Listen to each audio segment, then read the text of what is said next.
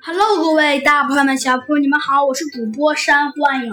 今天呢，山花影呢继续给您播讲 我们的《猴子警长之秘密任务》。预计上回我们讲到了呃，猴子警长和弗兰熊，嗯，他们呢说有很多参差不齐的脚印，然后他们发现这些脚印都是通往一个木屋的，于是他们呢便以火速赶向了这个木屋。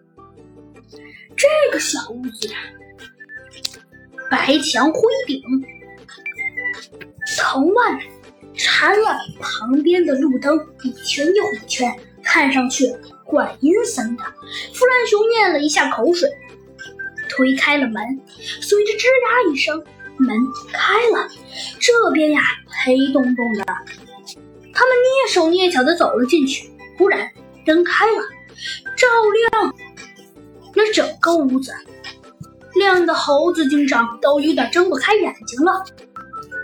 只见不知何时多了一张飘在空中的椅子，上面一只橙白相间、有长胡子、嗯黑色斑纹的猫咪，呃坐在座位上。可怕的是，它的胸前有一颗黑色月亮的纹身。只见呢，那只猫咪瞥了一眼猴子警长和弗兰熊，显得有些警惕的问道：“哦，你们是谁？哪儿来的？来这里干什么？”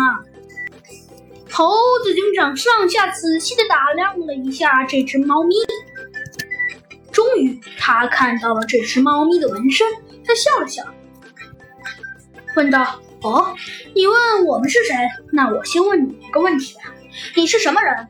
我觉得你应该是反动物的人员吧？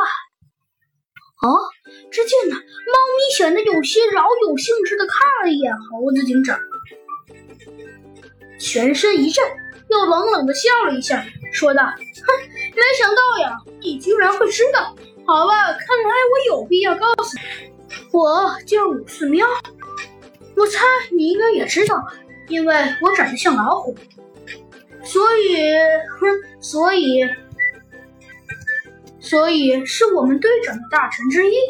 我原本叫神虎喵，但是别人都叫我四五喵。但由于不好听，哼，又改成五四喵了。你呢？你是谁？只见那只猫问道。哦，猴子警长说了一个“哦”，又冷哼了一声。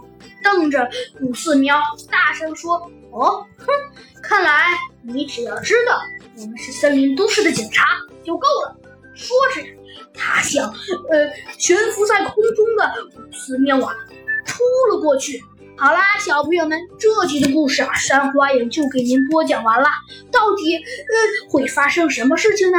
嘿嘿下集山花影给您慢慢